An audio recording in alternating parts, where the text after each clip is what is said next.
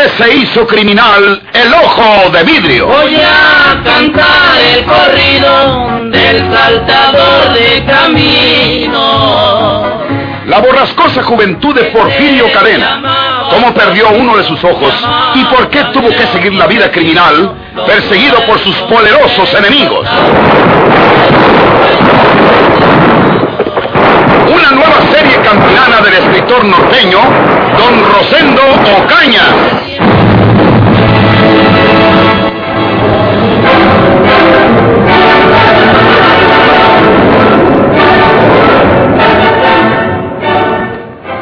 ¿Cómo le va, don Simón? ¿Cómo le va, señor? ¿Me conoce? Pues... eh, ¿Me conoce usted, don Simón?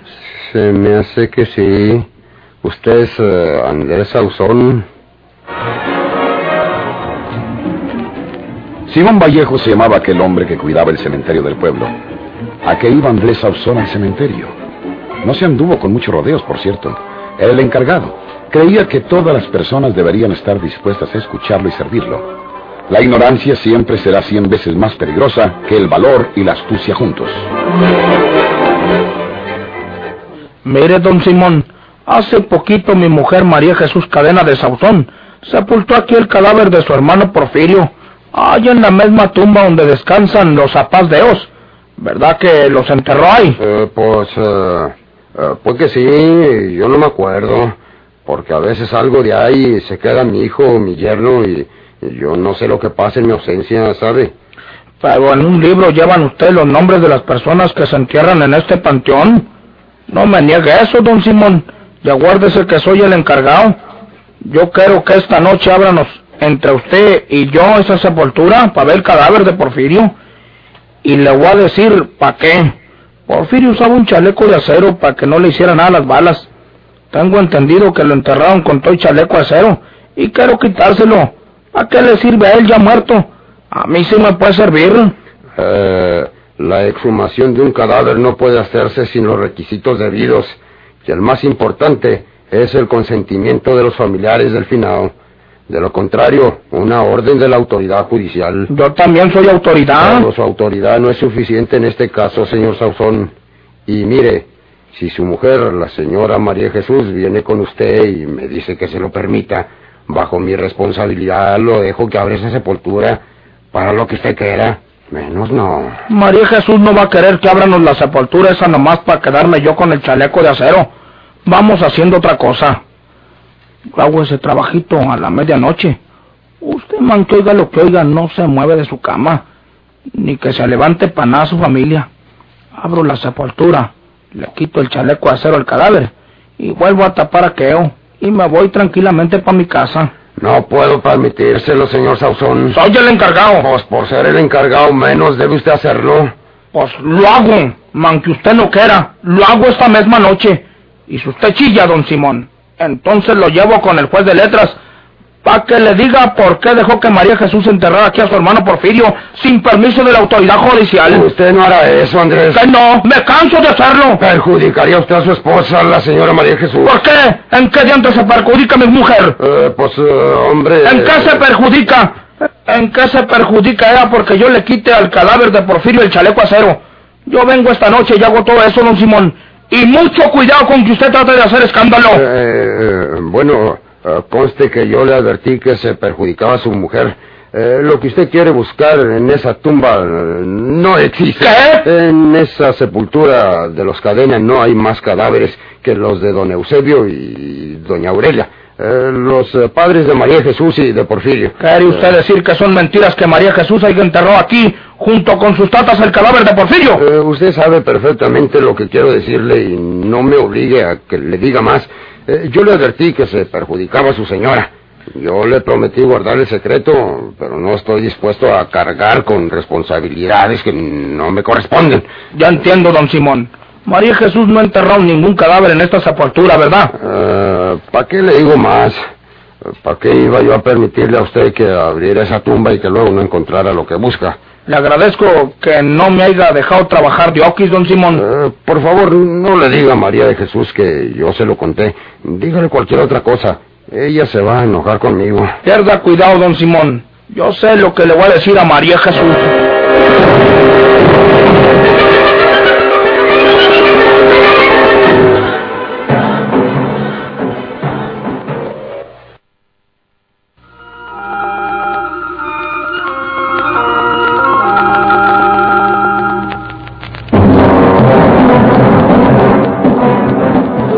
Aquellos días, la entrometida de María Inés había encaminado el amor entre Juana Tobar y su administrador, el respetuoso José Villalta. Poco faltó para que los tomara de las manos enlazándoselas.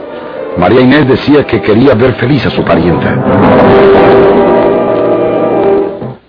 Eh, perdóneme si la ofendo, señora, por tratarse de que soy un empleado suyo, pero sería muy dichoso si usted aceptara casarse conmigo. José, usted no puede estar enamorado de mí. Sí la quiero, señora, pero también la respeto y, y no quisiera molestarla. Yo me he casado ya dos veces, José. Soy bastante mayor que usted. Eso no importa, señora. Eh, Si usted se ha fijado en mí, pues... eh, ¿Yo me he fijado en usted? eh, quiero decir que... eh, Yo creo una cosa, José. ¿Verdad que María Inés le ha hablado de mí últimamente? pu- pues... No me diga que No, no. no. José, usted tiene que ser sincero conmigo. María Inés es muy comunicativa, muy alegre, me estima demasiado y quiere verme feliz. Ella le dijo que seríamos felices, usted y yo, si nos casábamos. ¿Y por qué no ha de ser así, señora? Pues eh, no podemos saberlo, José. La verdad es que yo no esperaba de usted esto. Señora, eh, No me molesta. No piense que me ha ofendido. Ninguna mujer se ofende porque le digan que la quiere. Aunque a veces así queramos aparentarlo. Todas nos halagamos con la galantería apasionada que llega a nuestros oídos. Lo pensaré, José. Yo le prometo que pensaré en su proposición. Y que le contestaré, pues, el próximo domingo, cuando volvamos a vernos. gracias, señora. Eh, Es un honor. El próximo domingo vendré con la esperanza de que usted me haga muy dichoso con una palabra de sus labios. Ya veremos, José. Con su permiso. Que le vaya bien, José.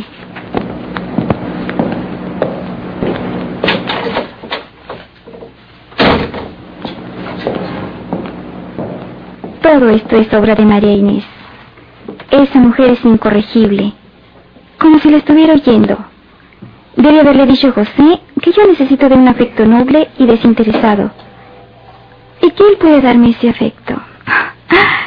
La voy a reñir cuando la vea. Me parecen sinceras las palabras de José. ¿Será posible que de veras se haya enamorado de una vieja como yo? Estoy tan sola. Está mi vida tan vacía. No, pero no debo dejarme arrastrar por el primer impulso. Ya veremos lo que se me ocurre contestarle el próximo domingo.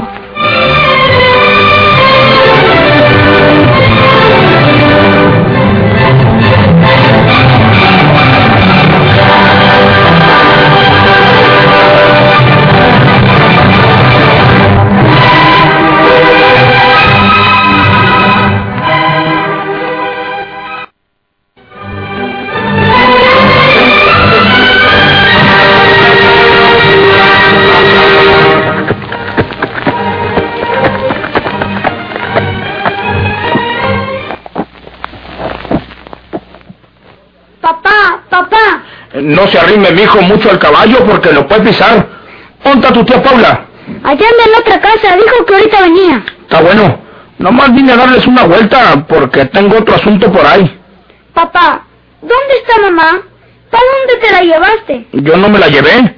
No ande mi hijito diciendo eso. Su mamá está muy lejos. Se fue muy lejos de aquí. Yo estaba despierto aquella noche, cuando tú le gritaste que uno de los marranos se estaba ahorcando. ¿Qué, qué dices? Cuando se levantó, me fui detrás de ella, allá en el arroyo. Tú la agarraste de aquí. Calla. Cállate. Le estabas apretando la garganta. Que te calles, muchacho. Tuve miedo y me vine corriendo y me acosté otra vez. ¿Qué le hiciste a mamá, papacito? Nada.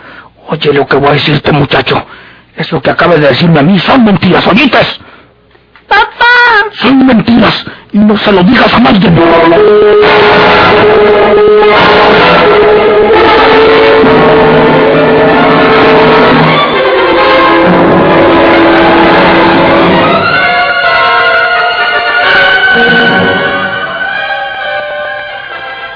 Mire, mijito, eh, eso que usted que acaba de decir es un sueño. Lo soñó mi hijo, pero no es verdad. No es un sueño, papacito. Le digo que es un sueño. Y mucho cuidado con que ande usted platicando esas mentiras. ¿A quién se lo ha dicho? ¿A quién se lo ha dicho, Marcelo? ¿Se lo dijiste a tu tía Paula? No. Pues no se lo digas a Naiden. Oyites, si se lo dices a cualquiera y que yo lo sepa, te voy a dar muchos cuartazos para que no andes echando mentiras. No son mentiras, papacito. Yo te vi cuando agarrabas a mamá de aquí de la garganta. ¡Cállate! No era yo, eh, eh, este, no era Naiden. Te digo que tú soñaste eso, Marcelo. Fue un sueño que tuvites. Prométeme que no se lo vas a decir a Naiden. Prométemelo, Marcelo. Sí, papacito. ¿Dónde está mamá? ¿Cuándo volverá mamá? ¿Es verdad que se murió mi mamá? Eh, Sí, mijo, su mamá se murió. Todos tenemos que morirnos un día de estos. Y si andas diciendo esas cosas que soñaste, también me voy a morir yo y entonces eh, no tienes a Naiden en el mundo. Por eso no se lo digas a Naiden lo que me está diciendo ahorita. Oyitas, Marcelo. Sí, papá. Voy con mi tía Paula. Ahorita no. Eh, espérese un rato, mijo. Siéntese ahí. Ahorita le pregunta a Paula por qué estaba llorando. Y el carajo muchacho fue que le diga lo que vio. Es mejor que no vaya hasta que se le haya olvidado su terquedad. Chihuahua. Qué malo estuvo eso.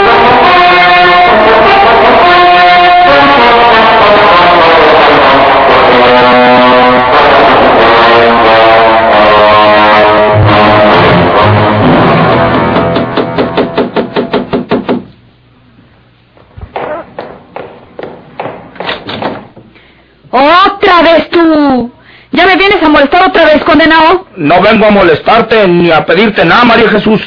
Quiero hablar contigo para un asunto muy delicado. Yo no tengo ningunos asuntos contigo. No cierro la ¡Quita puerta. la pata! ¡Quita la pata de ahí para cerrar la puerta porque te doy una cachetada, demonio! Vengo a decirte que engañaste a la autoridad, porque no es verdad que hayas enterrado por fin en la sepultura de tus tatas. ¿Qué? ¿Verdad que te asustates? Eh. ¿Verdad que ahora sí tienes interés en hablar conmigo? Eh, ¿Cómo sabes tú eso? Bien, bien. Déjame entrar, porque no quiero decírtelo en medio de la calle, donde lo oigan todos. Déjame entrar, María Jesús. Bueno, pasa. Gracias, María Jesús.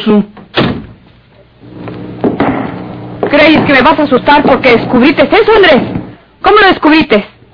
Hasta se me hace que son puras mentiras. No son mentiras. Yo quería ver la sepultura esa para ver si era verdad que ahí enterraste a Porfirio. Porque soy el encargado y como autoridad pues tengo derecho para eso y pues mucho más. Pero el viejo don Simón, el del panteón, me dijo toda la verdad. Condenado viejo. ¿Por qué lo hiciste, María Jesús? ¿Quieres que nadie sepa dónde está la sepultura de Porfirio? ¿En todavía lo cuidas después de muerto, mujer? ¿Dónde lo enterraste? ¿Yo? Seguro. ¿Dónde lo enterraste esa noche que lo sacaste del temporal de los Orrutias? Dijiste que lo habías sepultado con tus tatitas. Y son mentiras. ¿Dónde lo enterraste, pues? ¿A poco crees que me haces guaje, Andrés? Tú eres el que debe decirme dónde está enterrado mi hermano. Es verdad que Felipe Moy y yo escarbamos en la sepultura que tú hiciste en el temporal de los Orrutias, pero no hallamos nada. La sepultura estaba vacía. ¡No es verdad! ¿Y para qué te echaba mentira yo, tonto? Sencillamente tú no quieres que se sepa dónde está enterrado Porfirio. Lo sacaste del temporal de los Orrutias y lo enterraste en otra parte por ahí.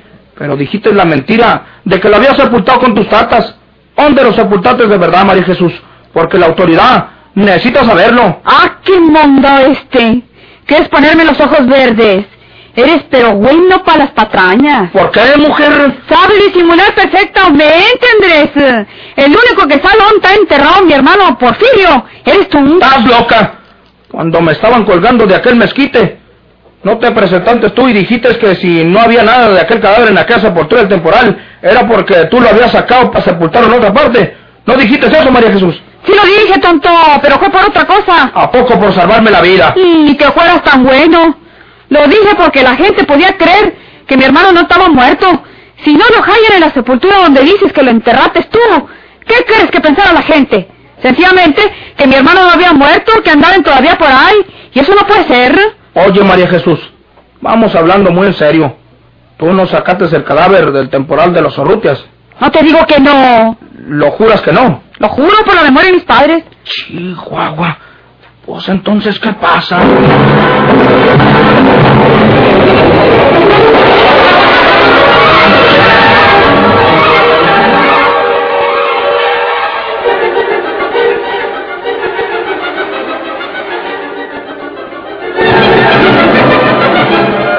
Mira, María Jesús, yo seré todo lo que tú quieras, pero que me caiga la de malas para toda la vida si no enterré bien muerto a tu hermano Porfirio allí en el temporal de los Orrutias. Y ya entonces, ¿cómo no había nada? Es lo que me extraña, hombre. Yo iba a sacar de allí el cadáver, es cierto, y llevé a Felipe Moya para que me ayudara, pero el hombre escarbó hasta lo más hondo y no había nada, ni señas de cadáver. Por eso, cuando te iban a ahorcar a ti, yo dije la mentira que lo había sepultado el panteón con los viejos, pero lo dije porque si no, entonces dicen que mi hermano está vivo y a lo mejor al fin es. No puede ser eso, María Jesús. Yo iba con él cuando lo hirieron. ¿Qué? ¿No lo mataste tú? Po- pues, eh, Dime la verdad, Andrés. pero no se lo dices a Naiden. No se lo digo a Naiden. Pues eh, la verdad es que, que yo no maté a Porfirio. Cuando él, él balació al señor Carrión, yo estaba cerca de ellos y me arrimé a Porfirio con la pistola en la mano y estábamos averiguando. Cuando ahí vienen los soldados echando bala, corrimos para estaba mi caballo, pero a Porfirio le metieron un balazo en el cuello. Un tiro muy feo, de esos que no se salvan Aiden. Nos escapamos de los soldados, pero Porfirio iba muriéndose y fue entonces cuando me hizo que mercar una pala para enterrarlo y Ancina lo hice. Lo vi de bien, estaba muerto, bien muerto. Hice el pozo con la pala y luego lo eché de él y le eché la tierra encima. Que me castigue Diosito si estoy echando mentiras, María Jesús. Porfirio te dijo que mercaras la pala y lo enterraras. Sí, ¿Cómo supiste que estaba bien muerto? pues eh, ya no se movía. ¿A poco crees que, que estaba nomás desmayado? Lo que creo es que, que, que se estaba haciendo el muerto, pero estaba vivo. Estás loca, eso no puede ser. Y, y luego la tierra, ¿a poco no le cayó la tierra arriba? Con eso tenía que ahogarse. Pues me admira que digas eso, conociendo bien a mi hermano. ¿Escarbates mucho? ¿Verdad que no? Felipe Moya y yo vimos que el pozo estaba muy pandito. Pues con la pala no se podría escarbar tan hondo. Jesús, María José, ¿cómo se me hace que mi hermano Porfirio está vivo?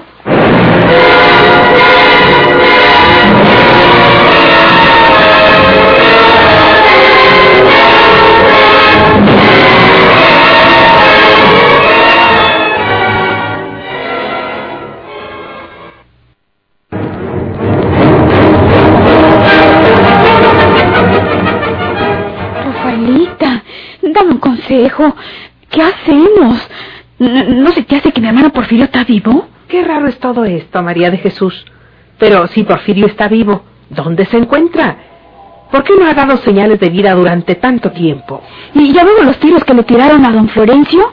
¿Y tú te acuerdas que a doña Tacha se le afiguró verlo en su casa una noche de luna? Es verdad, pero la, la característica de Porfirio es hacer daño a las personas conocidas. Oye, estoy pensando una cosa. ¿Dónde vive aquella señora Tobar? ¿En San Luis? Eh, sí, Rafaelita. ¿Por qué? Eh, Tenemos que advertirle de la posibilidad de que Porfirio esté vivo. De lo contrario, corre un peligro de muerte.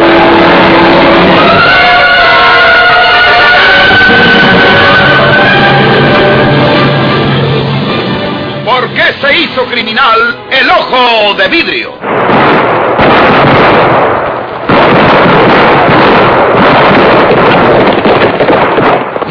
Gracias por su atención. Sigan escuchando los vibrantes capítulos de esta nueva serie rural. ¿Por qué se hizo criminal el ojo de vidrio? Se disfrazaba de arriero para asaltar los poblados.